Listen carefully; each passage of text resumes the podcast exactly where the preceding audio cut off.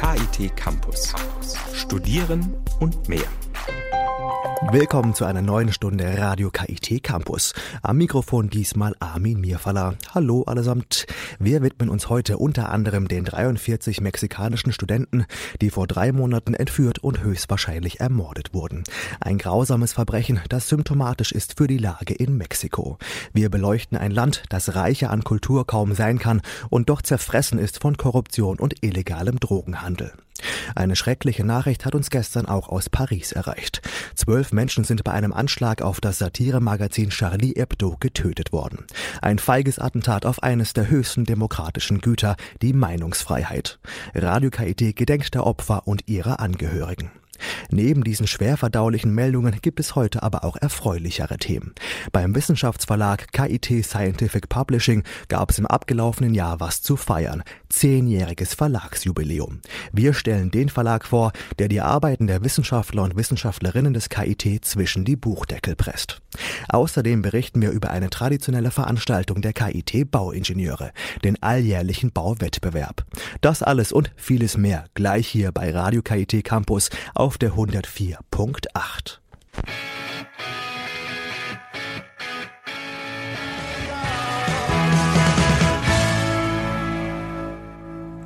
Hier ist Radio KIT Campus auf der 104.8. Wir melden uns zurück, nachdem wir gerade technische Probleme hatten. Das bilden wir natürlich zu entschuldigen. Über drei Monate ist es her. 43 angehende Grundschullehrer sind Ende September im mexikanischen Iguala verschleppt worden und höchstwahrscheinlich auch ermordet. Von Mitgliedern der örtlichen Drogenbande. Diese haben gestanden, die Studenten getötet, ihre Leichen verbrannt und in Massengräbern verscharrt zu haben. Ein grausames Verbrechen, das zeigt, in weiten Teilen des Landes herrschen dramatische Zustände. Hinter dem Mordkomplott steckt wohl der damalige Bürgermeister von Iguala, José Luis Abarca, gemeinsam mit seiner Frau. Das verdeutlicht einmal mehr, ein Großteil der politischen Klasse Mexikos ist hochgradig korrupt. Für Radio KIT war die Verschleppung und Ermordung der Cuarenta y Tres Anlass mit dem mexikanischen Austauschstudenten Luis Mariano González de la Garza über die Zustände in seiner Heimat zu sprechen. Mir hat Luis, der seit August in Karlsruhe lebt, erlebt, unter anderem geschildert, wie er die Nachricht aufgenommen hat. Wenn ich über diese Nachricht gelesen habe, das war für mich eigentlich ein großer Schock, obwohl ich schon von manchen Nachrichten wie diese in Mexiko gehört habe. Es gibt äh, leider viele Geschichten, die ähnlich sind, aber das war eigentlich etwas unterschiedlich, weil es so viele Leute waren und weil sie Studenten waren. Und wie ich gesagt habe, das war für mich ein Schock, weil ich eigentlich selbst Student bin. Und ich habe gedacht, wenn ich in einem falschen Platz, in einem falschen Zeit dort gewesen hatte, könnte ich das selbst gewesen sein. Das ist für mich etwas traurig. Ich glaube, dass die meisten Mexikaner eigentlich sehr patriotisch sind. Wir mögen unsere Heimat sehr. Es ist für uns sehr, sehr traurig, dass während der letzten Jahren ein Land, wo wir viele Freiheiten haben, jetzt so unsicher ist, wo wir nicht mehr so frei in der Stadt fahren können, laufen können, weil wir haben immer diese Angst, von Kriminellen angegriffen zu sein oder von einer Anführung ein Opfer zu sein. Trotzdem, es freut mich ein bisschen, dass wir so eine große Unterstützung von anderen Ländern bekommen haben, weil dieses Problem, diese Gewalt in unserem Land schon seit ein paar Jahren dort gewesen ist. Aber wir hatten noch nicht so eine große Unterstützung, sowohl von verschiedenen Ländern, auch in Europa. Das finde ich positiv, dass die ganze Welt uns schaut und dass hoffentlich mit dieser neuen Aufmerksamkeit wir die Bundesregierung ein bisschen mehr, ein bisschen aktiver reagieren. Der mutmaßliche Drahtzieher dieser Entführung ist ja erschreckenderweise, muss man sagen, der damalige Bürgermeister von Iguala, José Luis Abarca, gemeinsam mit seiner Frau. Es gibt immer noch sehr viele ungeklärte Fragen in diesem ganzen Fall. Aber laut aktueller Faktenlage ist es offenbar so abgelaufen, dass diese 43 jungen Männer, die ja nach Iguala gereist waren, um auch gegen die Politik von Abarca und seiner Frau zu protestieren, zuerst einmal festgenommen worden sind von der lokalen Polizeibehörde und dann sozusagen auf Befehl von Abarca an die kriminelle Drogenbande Guerreros Unidos übergeben wurden. Und die Mitglieder dieser Bande haben dann wohl die Studenten umgebracht, ihre Leichen verbrannt und in Massengräbern verscharrt. Vor ein paar Tagen ist nun auch ein solches Massengrab gefunden worden und wie man mittlerweile weiß, ist auch in diesem Grab die Leiche von mindestens einem dieser 43 vergraben worden. Das sind natürlich alles keine guten Zeichen. Du hast ja bestimmt noch Kontakt in die Heimat und verfolgst auch, nehme ich an, die mexikanischen Medien. Wie ist das in Mexiko? Glaubt man noch ernsthaft daran, dass von den 42 restlichen eventuell doch noch welche am Leben sein könnten oder hat man die Hoffnung bereits komplett aufgegeben? Natürlich, das sind nicht gute Nachrichten, dass schon so viele Massengräber gefunden waren und dass in einer von dieser die Resten von einem Studenten gefunden wurden. Das ist ein bisschen Klischee, aber ich glaube, dass die Hoffnung sollte nur am Ende äh, verloren werden. Meiner Meinung nach oder persönlich glaube ich, dass es eigentlich ein bisschen schwierig ist, dass die Studenten noch, noch leben. Aber ähm, ich glaube, dass man sollte immer glauben, dass bis es sicher ist, dass sie tot sind. Ich glaube, dass die Mexikaner werden noch glauben, dass es noch Hoffnung gibt. Nun kann man diese ganzen Geschehnisse in Iguala auch ein Stück weit als Sinnbild betrachten für die generellen Probleme, die Mexiko seit vielen Jahrzehnten als Land hat. Die zwei sicherlich größten Probleme, nämlich zum einen der riesige illegale Drogenhandel und zum anderen auch die zum Teil hochgradig korrupten Beamten, Polizisten, Politiker. Warum glaubst du, schafft es die mexikanische Regierung einfach nicht, diese zwei großen Probleme auch nur ansatzweise in den Griff zu bekommen? Ja, diese illegale Drogen und die Korruption in unserem Land ist ein großes Problem. Aber ich glaube, dass es stammt nicht nur von der Regierung, sondern auch von der Leute. Wenn man in Mexiko ist, kann man es merken dann, dass zum Beispiel, wenn man von einem Polizist strafen werden, es gibt immer die Möglichkeit, dem Polizist Geld zu geben. Und das ist eigentlich ein Teil von unserer Kultur schon. Es ist ein bisschen ungewöhnlich, dass man eigentlich eine Strafe bezahlt. Und ich glaube, dass das ist schon schlecht, weil das bedeutet, dass das sehen auch die Kinder, das lernen auch die Kinder. Äh, natürlich, das ist nicht alle die Leute, aber das ist nicht so, das ist nicht ungewöhnlich. Und ich glaube, das wird ein Problem, weil man beginnt es zu glauben, dass es normal ist und dass es keine Probleme dafür gibt. Folglich ist es schwierig, wenn man Bürgermeister wird oder etwas ähnlich, dass man schon diese Ideen hat, dass es die Möglichkeit gibt, ein bisschen nicht so legal zu sein und dass es ohne Probleme damit geben würde. Außerdem, auch wenn es ein guter Politiker gibt, wenn ein neuer Politiker wird Bürgermeister und er möchte ehrlich einen Wechsel in der, in der Stadt oder in das, in das Bundesland zu haben, dann wird es schwierig, weil es so eine enge Kontakt zwischen der Regierung und der organisierten Kriminalität gibt. Dann wird es schwierig. Die Massenentführung in Iguala hat auch die aktuelle mexikanische Regierung um Präsident Peña Nieto in die Krise gestürzt. Peña Nieto selbst hat nun auch Reformen angekündigt. Unter anderem sollen die etwa 2000 örtlichen Polizeibehörden abgeschafft werden. Stattdessen sollen Einsatzkräfte der 31 mexikanischen Bundesstaaten die Aufgaben in Zukunft übernehmen. Es gibt jedoch große Zweifel an diesen Reformen, weil man erstens nicht weiß, ob man diese lokalen Polizeibehörden tatsächlich so einfach abschaffen kann, beziehungsweise ob die sich einfach so abschaffen lassen. Und zweitens kann man auch berechtigte oder muss man auch berechtigte Zweifel daran haben, ob die Zentralbehörden auch weniger korrupt sind als die anderen lokalen Behörden. Daher die Frage an dich, wie sinnvoll und wie glaubwürdig sind diese angekündigten Reformen? Ich würde glauben, dass diese Reformen eigentlich erfolgreich umgesetzt werden, weil eigentlich haben wir schon während der letzten Jahren mit Peña Nieto zwei Reformen schon gehabt haben. Zuerst eine in der Edukationbereich und zweitens in der Energiebereich. Und die waren eigentlich kontroversiell, aber die Bundesregierung hat das geschafft. So, ich glaube, dass das wird auch geschaffen werden. Ob es funktionieren wird, ich würde glauben, ja, ob es perfekt sein werde, das weiß ich nicht, aber ich glaube, dass es ein bisschen besser sein soll, weil es mehrere Teilnehmer gibt, wird es ein bisschen komplizierter, wenn nur ein Teil korrupt ist, dann können die anderen Teile es äh, ein bisschen besser machen. Außerdem, ich glaube, dass die meisten Mexikaner haben ein bisschen mehr Vertrauen um föderale Autoritäten als mit lokalen Autoritäten. Aber natürlich hängt das von den Personen ab. Das war in den letzten Jahren ein wichtiger Unterschied zwischen Polizisten und Soldaten, weil wenn die Soldaten erst angekommen sind in der Stadt, die meisten Leute fühlen sich ein bisschen sicher, wenn es Soldaten gibt, als wenn es nur Polizisten gab.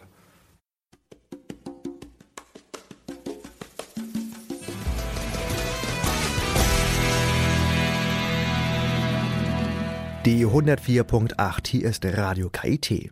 Beim Wissenschaftsverlag KIT Scientific Publishing knallten im abgelaufenen Jahr die Sektkorken. Der Verlag feierte sein zehnjähriges Bestehen. Ein wesentlicher Aspekt der Verlagskultur heißt Open Access. Wir erläutern gleich nach der Musik, was es damit auf sich hat.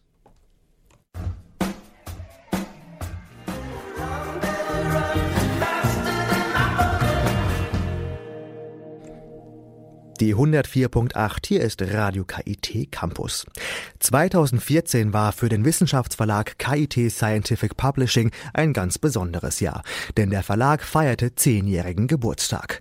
Das Rektorat der damaligen Universität Karlsruhe hat den Verlag 2004 ins Leben gerufen. Seitdem publiziert er Fachliteratur aus allen Disziplinen, in denen am KIT gelehrt und geforscht wird, ob Germanistik, Geschichte, Physik oder Maschinenbau. Über 1300 Monografien Monografien, Lehrbücher und Tagungsbände sind so bislang zusammengekommen. Der Verlag publiziert aber nicht nur klassisch in Druckform. Alle Schriften werden unter der Leitkultur Open Access auch ins Netz gestellt und sind damit kostenlos und weltweit zugänglich. Anlässlich des runden Jubiläums hat Radio KIT mit Verlagsleiterin Regine Tobias gesprochen. Sie hat mir erzählt, wie sich der Verlag über die letzten zehn Jahre entwickelt hat. Also als erstes kann ich sagen, dass ich mich sehr freue, dass, dass wir es einfach geschafft haben, aus dem Nichts einen Verlag aufzuziehen, der auch nach zehn Jahren noch besteht und nicht nur besteht, sondern einfach auch sehr erfolgreich ist und hier sehr wahrgenommen wird im KIT, eine Dienstleistung anbietet, die wirklich akzeptiert wird und die auch benötigt wird.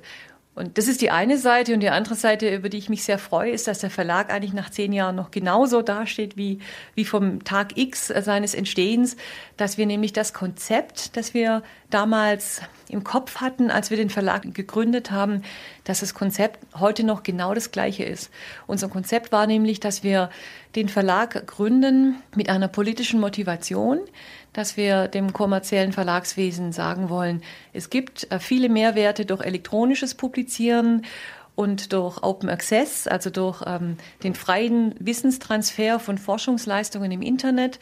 Und das wollen wir zeigen, dass sowas funktioniert und dass es Sinn macht, dass man dadurch auch schneller und gleichzeitig qualitativ hochwertige Produkte publizieren kann.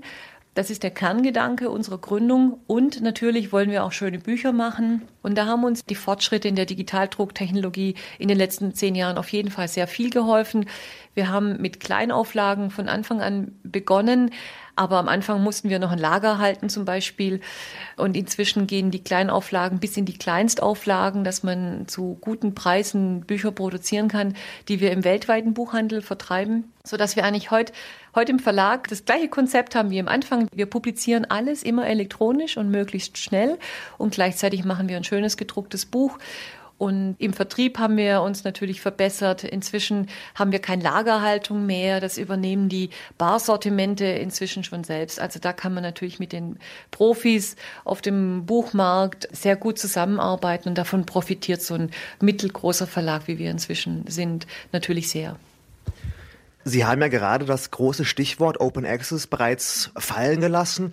Dahinter verbirgt sich ja das große angestrebte Ziel, insbesondere auch die wissenschaftliche Fachliteratur im Netz frei und offen zugänglich zu machen. Können Sie uns kurz erläutern, wie sich die Open Access Strategie konkret gestaltet? Wir haben das Grundprinzip, dass wir alle unsere Publikationen, und ich sage hier alle, also ohne Ausnahme, elektronisch publizieren. Und da haben wir auch von Anfang an keine einzige Ausnahme gemacht, weil das unsere Mission ist. Und das ist auch genau das, was unser Verlagskonzept von kommerziellen Anbietern unterscheidet. Der Verlag wird von der KIT-Bibliothek äh, subventioniert. Publizieren kostet eine gewisse Gebühr, aber dennoch unterstützt die KIT-Bibliothek den Verlag. Wir machen also keine Vollkostenrechnung und das ist auch der Grund, warum wir alles elektronisch publizieren können und nebenher natürlich noch Bücher verkaufen, eine gewisse, eine gewisse Summe an Einnahmen erzielen. Aber wir gehen davon aus, dass das elektronische Publizieren auch den Verkauf fördert, in vielen Fällen. Einfach im Internet sind unsere Forschungsergebnisse sichtbar. Man kann sie recherchieren in weltweiten Verzeichnissen, in wichtigen Fachdatenbanken und mit zwei Klicks ist man dann beim Buch. Und trotzdem gibt es viele Menschen, die etwas Gedrucktes in der Hand haben wollen. Und auch hier sind wir so an den Buchhandel angebunden, dass man ich sage jetzt mal, in, in Rostock morgens ein Buch äh, im Buchhandel bei uns bestellt und am nächsten Tag kann man es in der Buchhandlung abholen. Das ist organisiert. Und Leute, die kein Buch haben wollen, können es unmittelbar übers Internet lesen. Nun lebt ja Ihr Verlag auch insbesondere von den Wissenschaftlern und Wissenschaftlerinnen des KIT. Das heißt, Sie müssen ja auch gegenüber diesen Leuten eine gewisse Überzeugungsarbeit leisten oder zumindest ein möglichst ansehnliches, attraktives Angebot anbieten. Gestatten Sie mir daher die Frage, welchen Vorteil oder welche Vorteile haben KIT-Wissenschaftler, wenn sie den in Anführungszeichen hauseigenen Verlag in Anspruch nehmen? Die Vorteile liegen auf der Hand. Wir sind auf dem Campus. Wir bieten eine sehr gute Beratung, einen Service. Auf dem Weg zur Mensa kann man bei uns kurz vorbeischauen und über das Coverbild zum Beispiel sprechen. Der Verlag übernimmt auch viele Tätigkeiten, die bisher in den Instituten dezentral organisiert wurden. Abwicklung von Druckprozessen sind zwar heute weitgehend standardisiert, sind aber in keiner Weise trivial und werden es auch nicht bleiben. Vor allem, wenn man so viele technischen Formeln und Schaubilder und Grafiken hat, wie hier am KIT publiziert wird. Hier wird es immer eine Mittlerfunktion geben müssen zwischen Druckereien, zwischen diesen hochspezialisierten Druckmaschinen und den wissenschaftlichen ja, Satzprogrammen. Und diese Aufgabe übernimmt der Verlag. Und natürlich ist es sehr praktisch, wenn man hier vor Ort schon viele Probleme klären kann, bevor man das an externe Druckdienstleister gibt, weil das hat natürlich, diese Schleifen kosten natürlich Geld. Und diese Arbeit wurde früher vielfach in Instituten übernommen oder der Doktorand musste sich selbst damit rumschlagen. Und das übernehmen natürlich wir im Verlag. Also diese ganze formale und auch inhaltliche Qualitätsprüfung man sieht es, wie erfolgreich dieses Konzept von uns ist, dass wir diese Arbeiten in unserem Verlag zentralisieren, sieht man daran, dass wir 68 Schriftenreihen haben, die wir über den Verlag bedienen. Also in diesen Schriftenreihen, die wir in Zusammenarbeit mit Instituten vom KIT herausgeben, wird regelmäßig publiziert. Und hier haben Institute gesagt, wunderbar, wir haben einen Dienstleister vor Ort, der macht es für uns. Wir geben diese Schriftenreihe an den KIT-Verlag. Ungefähr die Hälfte der Schriftenreihe wurde gegründet, weil es uns gibt. Und die andere Anzahl der Schriftenreihen, die haben wir übernommen. Und daran sieht man, wie das Sinn macht. Ja, natürlich tun wir viel fürs KIT, indem wir das Bild des KITs übermitteln. Das KIT-Logo ist Teil unseres Verlagslogos. Auch hier war eine sehr schöne Zusammenarbeit mit PKM. Und da wird man einfach, also man, man publiziert unter dem Banner des KITs in einer einigermaßen standardisierten Form. Man hat Hilfe. Die Preise sind sehr moderat und die, unsere Mission als KIT-Bibliothek, dass wir das elektronische Publizieren befördern, das erfüllen wir. Darum unterstützt die KIT-Bibliothek auch den Verlag.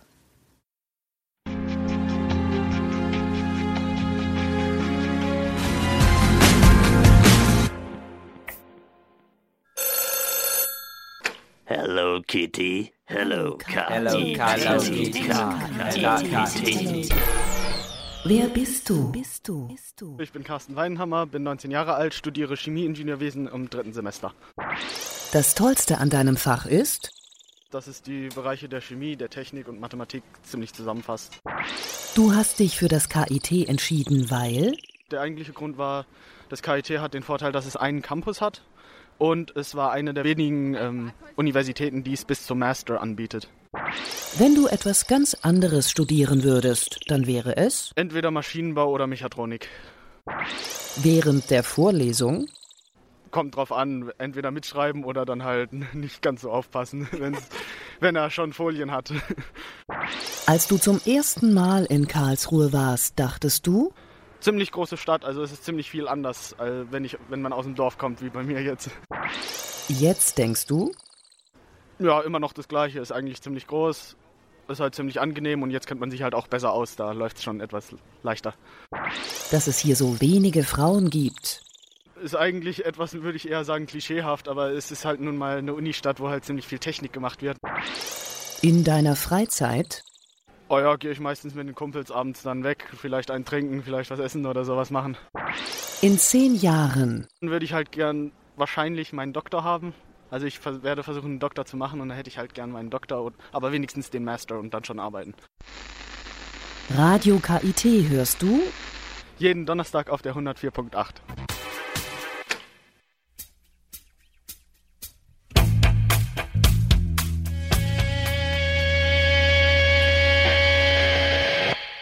Radio KIT Campus auf der 104.8. Die Fachschaft Bauingenieurwesen des KIT pflegt eine alljährliche Tradition. Sie richtet jedes Jahr einen Bauwettbewerb aus. Studierende des Bauingenieurwesens messen sich dabei in Gruppen von drei bis acht Personen. Diesmal ging es darum, ein Dachtragwerk aus Holz und Stahl zu konstruieren. Die Modelle wurden dann im Laufe des Wettbewerbs einer zunehmenden Belastung ausgesetzt. Es gewann schließlich das Team, dessen Konstruktion die höchste Belastung aushielt. Ein Nerven Nervenkitzel sowohl für die Teilnehmer selbst als auch die Zuschauer im Hörsaal. Die Radio KIT-Reporter Antoine Kaiser und Frank Winkler waren vor Ort und haben mitgefiebert. Also ich erzähle erstmal ein bisschen zum Design was. Wir haben äh, bei dem Tragwerk an die Silhouette eines Bootes oder eines Schiffes gedacht. Man sieht hier so die Reling außenrum, schön gebogen. Ähm, des Weiteren haben wir ähm, man beachte die Details, wir haben schön die Brechtschichtträger angeschrägt. Das erinnert vielleicht an einen japanischen Garten oder so.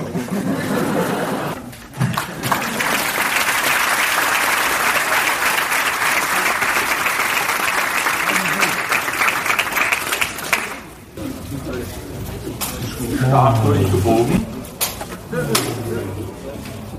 Verbindungen versagen, Holz spaltet auf. Konstruktion schreit vor Schmerz.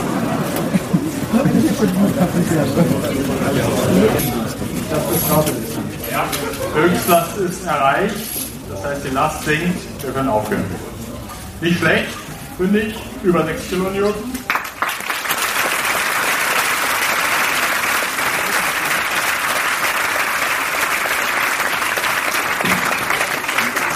Herr Ummenhofer, was war denn das Thema des Wettbewerbs? Thema des Wettbewerbs war der Bau eines weitgespannten Dachtragwerks zur Überdachung einer Sportstätte. Herr Professor Blas, was war das Ziel des Wettbewerbs? Das Ziel des Wettbewerbs war, mit zwei unterschiedlichen Baustoffen, Stahl und Holz, eine Tragkonstruktion oder eine Dachkonstruktion zu entwerfen und zu bauen, die möglichst hohe Lasten aushält und die möglichst steif ist und die auch noch möglichst gut aussieht.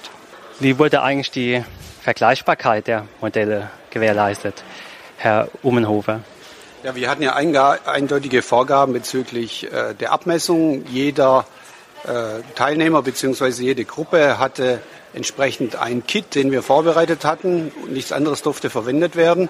Und dann hatten wir äh, nachher die, die Lastverformungsmessungen, die äh, die Performance aus dem Tragbereich äh, ermittelt haben. Wie wurde eigentlich die Belastung der Modelle erprobt? Herr Blass, können Sie mir dazu eine Antwort geben? Es wurde mit einem hydraulischen Kolben eine Last über eine Verteilerplatte aufgebracht. Damit hat man versucht, eine Schneelast auf einem Dach zu simulieren, um eine möglichst hohe, gleichmäßig verteilte Last auf das Dach aufzubringen. Wie verfolgt er eigentlich letzten Endes die Bewertung? Also man hat ja gesehen, es gab da eine recht komplizierte Formel. Könnten Sie die mir erklären, Herr Ummenhofer? Ja, diese Formel ermittelt sich zum einen aus der maximal erreichten Last, die wir Traglast nennen, aus äh, der Steifigkeit des Systems, das heißt, wie stark es sich unter dieser Last durchgebogen hat und äh, dann eben aus der Publikumsbewertung, die damit einging. Da haben wir so einen Performance-Index draus errechnet. Wie sahen eigentlich die Preise für die Gruppen aus, Herr Ummenhofer? Ja, wir hatten äh, verschiedene Preise für alle Gruppen. Alle haben Preise bekommen. Das waren zum einen Buchpreise, das waren äh, die äh, Sieger haben sogar äh, Gutschein von Rundflug äh, bekommen und äh, zusätzlich gab es auch noch Preise bestehend aus Flüssigem wie Bier und Wein. Vielen Dank für das Interview. Die Siegergruppe verriet auch das Geheimnis ihres Erfolges. Herzlichen Glückwunsch an die Gruppe 12. Ihr habt euch letzten Endes aus 15 anderen Modellen durchgesetzt. Stellt euch erstmal vor, wie heißt ihr eigentlich? Hallo, ich bin Clemens Kaiser. Ich bin der Matthias Müller. Jonas Link. Johannes Schneider. Außerdem waren noch zwei weitere Gruppenmitglieder dabei, die jetzt hier bei der Präsentation zeitlich verhindert waren. Das wäre einmal der Henrik Sand und einmal der Camilo Bueno. Was war denn letzten Endes ausschlaggebend für euren Sieg? Dazu kann uns Matthias etwas sagen. Wir haben uns halt gedacht, verwenden wir alles am besten, darum haben wir halt relativ dicke Balken benutzt und wir haben uns auch, aber generell haben wir es relativ simpel gehalten und ich denke, das war gerade der entscheidende Ausschlag für den Erfolg. Ja, und es hat sich ausgezahlt, wie man sieht. Ja, jetzt mal die Frage in, an die Zukunft. Werdet ihr nächstes Jahr bei dem Wettbewerb auch nochmal dabei sein? Prinzipiell haben wir schon sehr große Lust, wieder teilzunehmen. Aber wir müssen uns erstmal das Thema anschauen. Wenn es uns gefällt, werden wir auf jeden Fall wieder teilnehmen und natürlich die Titelverteidigung versuchen. Die Statik in den Modellen fand ihre spiegelbildliche Entsprechung in der Stimmung der Zuschauer. Beide, Material und Mensch, waren bis zum Zerbersten gespannt. Es war lehrreich, es war witzig. Einen Einblick hierzu verschaffen die Zuschauer. Wie findet ihr den Wettbewerb? Äh, immer schön, wenn irgendwas kaputt geht, also ganz spannend eigentlich. Ich finde es toll, wenn man mal praktisch was machen kann und nicht nur diese Theorie ständig in den Vorlesungen. Ich finde es auch cool, dass echt viele Leute hier mitmachen.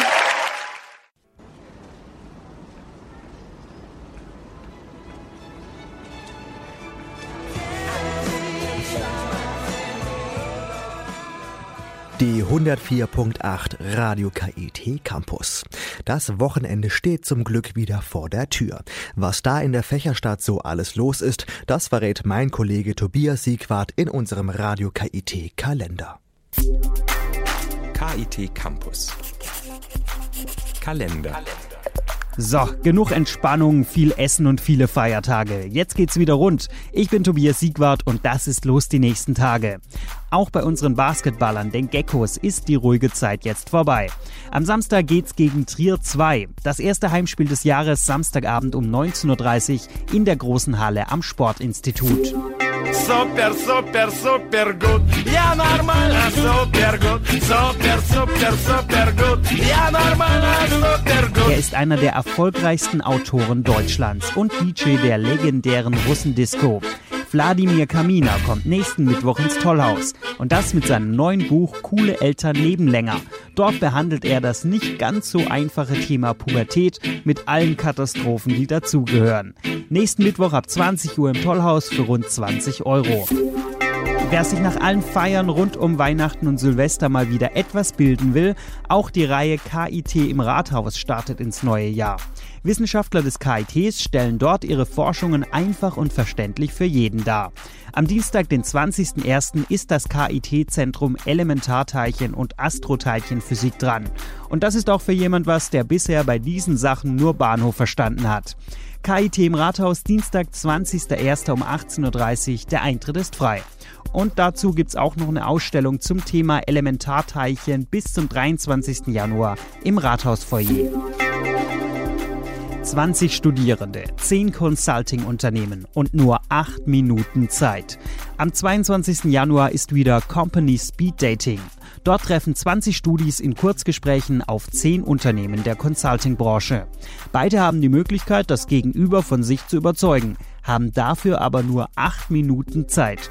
Anmelden kann man sich bis zum 10. Januar beim KIT Career Service. Ich hab ein Platzproblem. Ich hab ein Platzproblem.